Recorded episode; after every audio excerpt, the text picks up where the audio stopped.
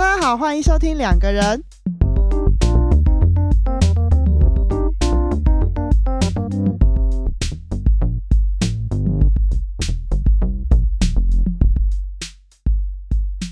大家好，我是雨。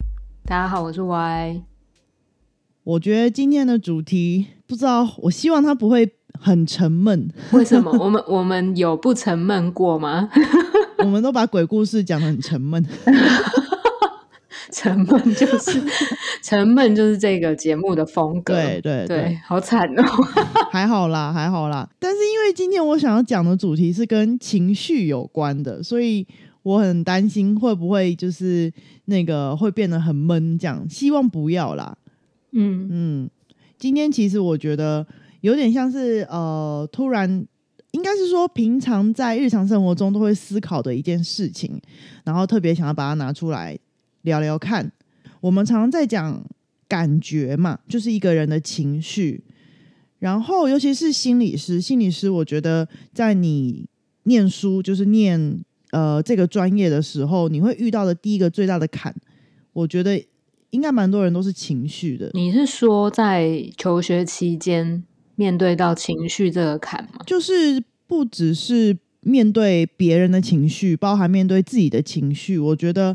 呃，可能在，尤其是我们在呃成为一个心理师的过程中，这这都是一个会需要花蛮多时间去学习的一个面向。然后，我觉得对于一般人来说啦，情绪这个东西也是蛮奇妙的。嗯，就是我觉得很明显，有些人有些人会说，呃，某些特质的人比较。那个情绪表现比较明显，或是比较情绪化，然后有些人你可能就会觉得他比较压抑，就是他对于情绪这件事情是比较压抑、有距离的。嗯，然后这有的时候会被拿来形容一个人他的性格或是他的特色，嗯，这样子，嗯，然后甚至在人跟人相处的时候，我觉得情绪都是一个很重要的主题。可是平常我们其实不太会谈它，好像很少把这件事情。拿出来当成一个焦点，在在讨论。对对，大部分都在讲事情，对吧？在讲事情的发生经过啊，或者是遭遇到什么样子的外在的一个状态啊，这一类的。没错，没错，没错。很少去讨论到自己内心正在发生的事情。对啊，然后这就让我想到，在呃，其实现在也是啦，就是其实有的时候跟朋友聊天的时候，我就会发现，其实很多时候。我们都在讲事情，可能朋友正在经验一个让他很生气的事，或是很难过的事情，但是我们比较不会去跟他讨论他的感觉，大部分都是讨论事情本身，然后甚至有的时候会讲自己的经验。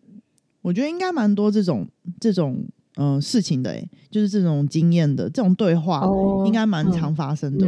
对啊，很多。比如说，比如说，嗯，假设今天你朋友分手好了，嗯嗯，然后大家可能会安慰他呀，然后，嗯，讲着讲着讲着，你有的时候这种话一定会出现，就是不，就是可能会某一个朋友突然说，哎呀，这样也不错啊，他呃，他没他没有很好啊，他怎么呃配得上你呀什么的，然后我过去那个那个对象呃还没有他好呢，什么什么之类的，可能就会把自己的经验拿出来，把它拿来安慰那个人，嗯。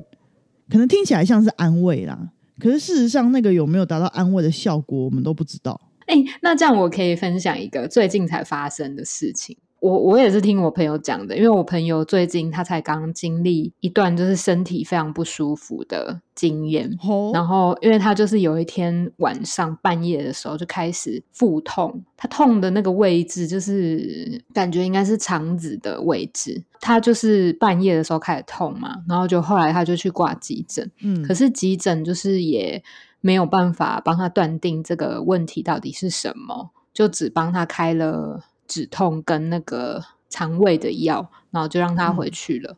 那之后他就有去挂门诊，然后门诊的医生就就好像也没有很想搭理他，因为其实也不知道到底这个腹痛到底是什么东西这样子。然后也是开那个肠胃的药，然后还有止痛药。然后后来是他自己主动就是跟那个医生讲说。是不是需要验一下血？因为验血通常呃可以看得出来一些发炎的反应嘛。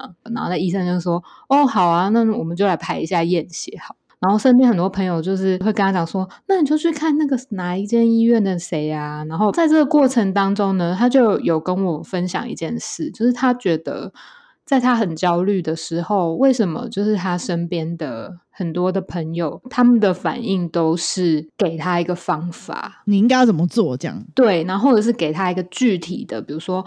那你就去哪个医院看哪个医生，然后或者是那你就吃什么药之类的，就是他们都给很具体的东西。可是其实当时他还有一部分的感受是他非常的焦虑，他不知道他该怎么办，然后情绪上面就是非常的紧绷这样。可是他他发现他自己的这个部分是没有人就是有照顾到他的这样子。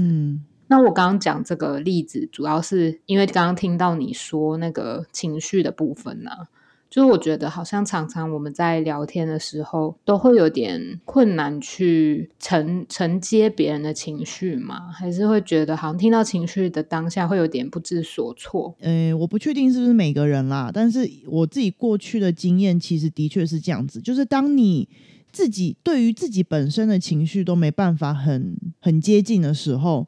你自然很难去接近别人的情绪哦，我觉得是这样子。就是如果你能够很好的去理解或是感觉到自己的情绪怎么样的话，相对来说你也比较能够去感觉到别人的情绪。嗯，可以小小分享一下，就是呃，我听过曾经一个老师说过。嗯，每一个人在刚出生的时候，除非他有一些脑部的疾病或什么的，但其实每一个小朋友在刚出生的时候，他的感受力都是特别强的。很多对于情绪的封闭或是距离感，都是后后来形成的。不管他经历了什么经验啦，嗯，对，但是大部分都是后来形成的。所以，我们每个人其实天生，嗯，感受力都是很强的，只是你。可能发生了一些事情，然后，嗯，呃，或是你成长的的环境，没有人去，呃，引导你要怎么去经验这些情绪，去理解这些情绪，所以你可能不知道该怎么办。嗯嗯。然后，我觉得我自己的个人经验是，也就是有点像这样子，所以我那个时候在念心理所的时候，还花了蛮大的力气在处理情绪这件事情。哦，是哦，对，你怎么你怎么处理？真的是一个很复杂的过程，很 长很长。应该是问说，就是你要处理什么？我觉得第一件事情就是我刚刚讲的，自己跟情绪的距离。哦，所以你你你自己会觉得说，你念研究所那个时候，你原本是跟情绪蛮有距离的一个人吗？没错，没错。嗯，不过我跟你说，我也有听过，嗯，类似像你这样子状况的人，他在念智商研究所的时候，嗯，他也是，他原他说他原本也是一个跟情绪就是非常有距离的人，然后他那个时候是在，嗯。我们那个时候不是都要做个案演练嘛？就是没错，就是在上课的时候，对。然后是是他的搭档，就是跟他做个案演练的那一个人，就是他当心理师，然后那个对方当个案嘛。嗯嗯。对方有跟他提到说，我觉得你对情绪好像很没有感觉，很遥远，很像机器人。天哪！我那个朋友他才忽然就是意识到这件事情，然后他当下非常的震惊。后来，因为他就是 秉持了一个 不想输的心态，所以他那时候就跑去找了一本课本，然后那本课本后面有几页都是在写所有你可以想得到的情绪名词，比如说快乐啊、悲伤啊、情绪字典那一种的，对对对，沮丧啊什么之类的。然后他就去一个一个，他真的是一个一个去理解，就一个一个去想，然后一个一个去揣摩那个情绪到底是什么，这样子。太可怕了，太可怕了！你说的朋友该不会是我吧？不，不是，很可怕。那表示，那所以你感觉跟我，对啊，对啊，完全几乎完全一模一样哎，整个历程几乎我有去买那个，不是买就是去找那个书。哎，不是书，还是在网络上找的，我忘记了。哎，网络上有一些，然后那本其实是一本课本啊。但我跟你讲，我我后来马上就领悟到了，这不是词汇量的问题。我刚开始也以为是词汇量的问题，因为我觉得我可能国文真的太差了，没办法形容出那个感觉。但其实真的不是，真的不是，嗯，真的是我没有办法在当下感觉到那个情绪，真的。所以，即便你知道那个词，你在那个词。的情绪发生的当下，你依然还是没有办法连接到那个词，是不是？这么这么讲，可能就是比较具体一点。但其实那个那个那个感觉，或是那个当下，其实是更抽象的。嗯，就是你没有办法跟那个人，呃，用一个比较通俗的词，就是同在，你懂吗？嗯嗯，就是很多人很喜欢用的那种词，但是我也想不到其他可以形容。比如说快乐好了，你举例一下快乐，快乐。然后呢，现在要考国文是吗？不是啊，就是如果今天哎，不要讲快乐好了，我们的个我们个案比较多都是 比较悲伤，比较不是快乐。对，那不然讲悲悲伤好了。如果今天来了一个人，也不一定个案啦，就是来了一个人，然后他正在描述一个很悲伤的情境。然后他整个人展现出来的样子也是一个很悲伤的状态。那你当下感受到是什么？其实，如果是说我在那个过程里面的话，我自己是觉得我好像有有讲出什么，但是不管我讲的是什么，对方都感觉我好像没办法感觉到他的情绪。哦，你懂吗？所以其实真正的关键，其实根本就不是我们说的词或者说的话。而是那当下的一种气场、一种氛围，我很难形容。但是如果你有去做过智商，你应该就知道我在形容的那个感觉。嗯嗯嗯嗯，你的意思是说，对方可能散发出来的那一种那个状态，然后可能被你感受到，但是你如果把它变成一个属于你自己的语言，在。给他的时候，他却觉得那个语言并不符合他的那个状态吗？No No No，不是吗？不不不不不，完完全相反，而是那个语言本身就不重要。我刚刚的意思是说，哦，那个语言是什么，其实本身不重要，而是你当下有没有办法真的感觉到他的感觉？哦，嗯。我可能自以为有，但是其实根本没有。然后可能不管我讲出来的是什么，他就会觉得你你好像没有那个 get 到我的点，这样。嗯，你是说你感受到对方的感觉的那个感觉，嗯，是对方有感受到的吗？就是说对方他感受得到。如果你感觉到的话，你讲出来的他讲出来的话，不管那是什么，他就会觉得你 touch 到。哦，嗯，对，真的是那个时间点之后，我开始很认真的去。处理自己很多情绪上面的议题，嗯，跟经验这样，嗯，对，然后到现在，其实我以前呢是那种看影片或看什么东西都不会哭的人，嗯，然后到现在随便看什么都哭的稀里哗啦，可能坐公车、坐捷运听那个听音乐听一听，就突然觉得很想哭的那种，好像好像你的情绪的某个脉。那个叫什么任督二脉被打通，被打通啊，有点这种感觉，有点像这种感觉。但是如果你是要问那中间发生什么事情的话，那实在是太长、太漫长的一个过程了。我们心理所，我们智商所念就光就念了三，就是正规课程就三年，在那三年里面，你有很多事情可以发生。甚至我有的时候会跟同学，就是嗯，蛮长的哦，蛮长，可能会聊天、聊天、聊天，聊到凌晨，聊到白天，就是聊到天亮这样。然后聊很多事情，聊很多东西，嗯，对。然后在那样子的过程里面，循序渐进，循序渐进，再加上你不断的可能接个案啊、练习啊、学习啊，你慢慢的能够去，嗯，真的感觉到自己的情绪，然后也感觉到个案的情绪，嗯。那是另外一种体验。嗯，所以其实我们现在好像常常会讲同理心的养成啊，同理心的养成这一类的事情。可是，其实如果是按照你的经验来讲的话，同理心的养成是来自于你自己对自己了解多少。因为了解，所以才有机会去了解别人。应该说，因为因为了解自己，所以才有机会去了解别人。哎，我觉得是哎。嗯，你要足够了解自己，你才有那个能力，同样的不带任何主观感觉、主观意见的去理解另外一个人。嗯嗯，不然其实很多时候那种理解都是，嗯。呃，可能内涵了很多你自己的东西比较多。哦，哦，对，嗯，所以你刚刚讲就是你呃，你回应给当事人的一些感受，但当事人都觉得你不懂他，有可能那个感受本身也是你自己的成分比较多嘛？嗯，有可能。嗯，但有的时候啦，就是有的时候，如果要讲比较细的话，那那那真的就是对那个词汇的问题你。说中文不好，对对对对对中文不好，本身这个 这个缺点就会暴露出来。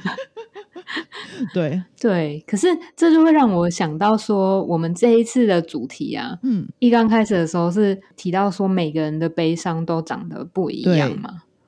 可是，呃，我们刚刚又好像讨论到说，自己越认识，比如说悲伤好了，自己越认识自己的悲伤，好像就更有机会去同理别人或者感受，或者是理解别人的悲伤，可以这样说吗？嗯，但是我自己的悲伤跟别人的悲伤也有可能是不一样的，对不对？我觉得绝对是不一样的。我觉得这世界上没有一样的情绪。所以，即便是比如说我的悲伤跟你的悲伤，虽然我们都形容成悲伤，但实际上那个经验有可能是很不同。你讲出来都是悲伤，但是那那那个绝对，你去问两个人，嗯记我记得我之前在其他集里面好像有讲过，哦嗯一个一个心理师在理解两个个案，他同样都是悲伤的情绪的时候，你绝对会做不一样的。嗯呃，应该是说你们嗯，接下来进行的回应绝对会长得完全不一样。为什么那个悲伤就是明明，比如说我自己的悲伤跟对方的悲伤是不一样，但是为什么我可以理解自己的悲伤之后，我就比较能够去理解别人的悲伤呢？我可以把它形容成一种能力吗？哦，哼，或是呃，你玩游戏的时候，可能某种技能，你必须要嗯。获得了那个技能，获得了那个能力之后，你才能够去去用那个能力，用那个技能去做那个技能可以做的事情。哦，这样讲可能有点抽象，但是我觉得那个能力如果把它形容成呃感知情绪对，这件事情，或是跟情绪的距离嗯这件事情的话，嗯嗯嗯好像就会比较好理解。虽然都是不一样的东西，但是你知道要怎么靠近它了。嗯嗯不管是你自己的或是别人的，你能够靠近它是第一步。嗯你先练习靠近自己的情绪，你会了之后，你才能够去靠近别人的情绪。嗯尽管那是完全不一样的东西，它背后的故事会完全不一样，嗯嗯但你才有能力去做这件事情。嗯嗯嗯，就是有没有同样的经验这件事情其实并不重要，重要的是我们前面刚刚一直在讨论的那个跟情绪还有跟经验接近的那种能力，嗯那个比较重要。我们可能没办嗯法直接跟我们的个案这样讲啊，但是我觉得在这里可以这样讲，没关系，可以这边呼吁对对对，现在就是因为在这里，做那个 心理卫教。对啊，所以你不可能去理解所有的情况，但是那个情绪的本质是相同的，嗯。它能够传达它的感觉给你，不需要让你经验那件事情，它就可以让你感同身受它的感觉。嗯，对啊，没错，我们我们刚刚讲的很多东西都很主观，嗯。对吧？就是对于情绪这件事情，嗯，但是其实实呃，不可否认，有的时候我们很常还是会听到一些例子，是他们用很客观的方式，或者是说用定量的方式去描述一个人的感觉，一个一个人的情绪经验。嗯，你说的是像量表啊、心理测验那些东西，对不对？没错，没错。嗯不可否认，我自己之前的那个论文，就是毕业的论文，也都是用量量化的量表去做。对，不可否认，不可否认赶。着毕业的研究生，啊嗯，对，没错。呀，虽然赶，但是也花了不久不不少时间。大家不要以为做量化研究很简单，很难，好不好？很难很难很难。哎、难这就是你知道为什么难吗？为什么？就是因为你要定量，你要定量情绪，你要定量感觉，非常困难呢。哦，嗯，你的意思是说，如果你要怎么把这么复杂的东西变成比较简单的数字，或者是呃一些指标，会是一件很困难的事情。对，应该是说虽然很困难，但是一方面可能是为了要研究啦。但是我觉得有的时候撇除研究这个部分，我们有的时候会想要希望能够理解人家的感觉，也可能会想要比如说拿一个分数给他说：“诶，那你你现在是很难过吗？非常难过吗？”就是用这种方式去想要试图去理解他们的感觉，别人的感觉。对，但是其实这个方法可能可能会比较快，然后可能会比较简单，可能会让人跟人之间的沟通比较有效率。嗯但是那个像我一开始讲的那个本质上面，到底能不能确实的去理解到，其实我还是不是很确定的。嗯嗯嗯嗯，对，但我们其实都蛮习惯用这样子的方式去理解别人。因为因为这样子的理解方式是等于说是在短时间之内，你就可以很快速的大概去定锚这个人的状态吧，就是它是非常快速的一个嗯方式。用这些、嗯用这这些工具啊，就是这这些工具如果本身是已经是被认可的工具的话，那的确哦，研究上来讲，对啊，那的确其实是有效，然后又好用的，所以大家也都会很习惯的去使用它。对啊，就像比如说，我们可能嗯假设有一个朋友，他说哦，他最近很忧郁，然后可能大家可能会问他发生什么事嘛，嗯然后可能会问说有很严重吗？有非常严重吗？那你有严重到你可能吃不下、睡不着吗？类似这种，其实也是一种，我觉得某种程度所以你会这样问朋友、哦？他是职业病吗？不是不是，这只是举例。哦哦，但我觉得这种也是一种你想要快速的去了解对方的状况的一种方法。哦，你是说就是先帮他设定几个可能蛮不好的程度，状态，对，然后去跟他核对，他是不是有这样子的情形？对对对对对，有点哦像检核这样子。哼哼哼，但老实讲啦，我觉得我还是要讲一下，这种嗯方式其实大部分时间，我我我自己也都是这样用。这你是说你跟平常就是跟别人聊天，你也都是这样用？对，因为我觉得，我觉得像我有听过我朋友讲过一个形容，就是他觉得那个情绪的敏感度嗯很像一个开关。我自己也有这种感觉，就是你其实有的时候你会想要去控制它的开跟关。老实讲啊，老实讲，我听我朋友讲说，你能够控制开关的是很幸运的人，因为有些人他没办法控制把它关掉，对他 是随时随地都会惊艳到很多别人的感觉、别人的情绪这样。对，然后，如果你可以把它开关，呃，你可以控制开关的话，其实老实讲，我自己有的大多数时候也都不会想要让自己那么敏感，对于别人的情绪那么的敏感。嗯对，所以大部分时间才会像我刚刚讲的，我都是还是很形式上的去去跟别人互动，甚至像我们主题讲的，用客观的方式去去可能衡量别人在讲的事情，或是他正在发生的状况，他经验的感觉这样子。嗯，你的意思是说，就是可能你的那个时候的状态，就是会有一个比较远的距离，这样子吗？嗯，可能会跟他们的他们的内在比较远，嗯嗯嗯嗯嗯嗯，嗯，因为老实讲，嗯。你要靠近，其实很花能量，对啊，当然，嗯，我觉得很像是那个逆流而上的那叫什么鱼啊，逆水行舟的一种感觉。鲑鱼，哦，鲑鱼，樱花沟很贵。对，我觉得那种感觉有点像是逆水行舟的那种感觉。嗯，对对对，但其实我觉得，我后来把这些量表啊，因为其实我曾经是反非常反量化的状态，但是我、哦我后来就是把这些工具就是理解成它就是一个嗯、呃可以快速理解一个人某些状态的方式，然后它的确真的很快，然后的确，对，但是但是这个工具其实并不影响你是否要去在做完这个量表之后去打开那个开关，也就是是要去靠近别人，对吧？对，没错，就是你刚刚讲的那个开关。我觉得这是两件事情，就是你有没有要使用这个工具，跟你要不要开打开那个开关是两件事情。如果你使用这个工具，然后使用的很很很有帮助。很没有，我我的意思是说，很理智的，就是很理智的去完成，就是你的测量，然后就离开了这样子。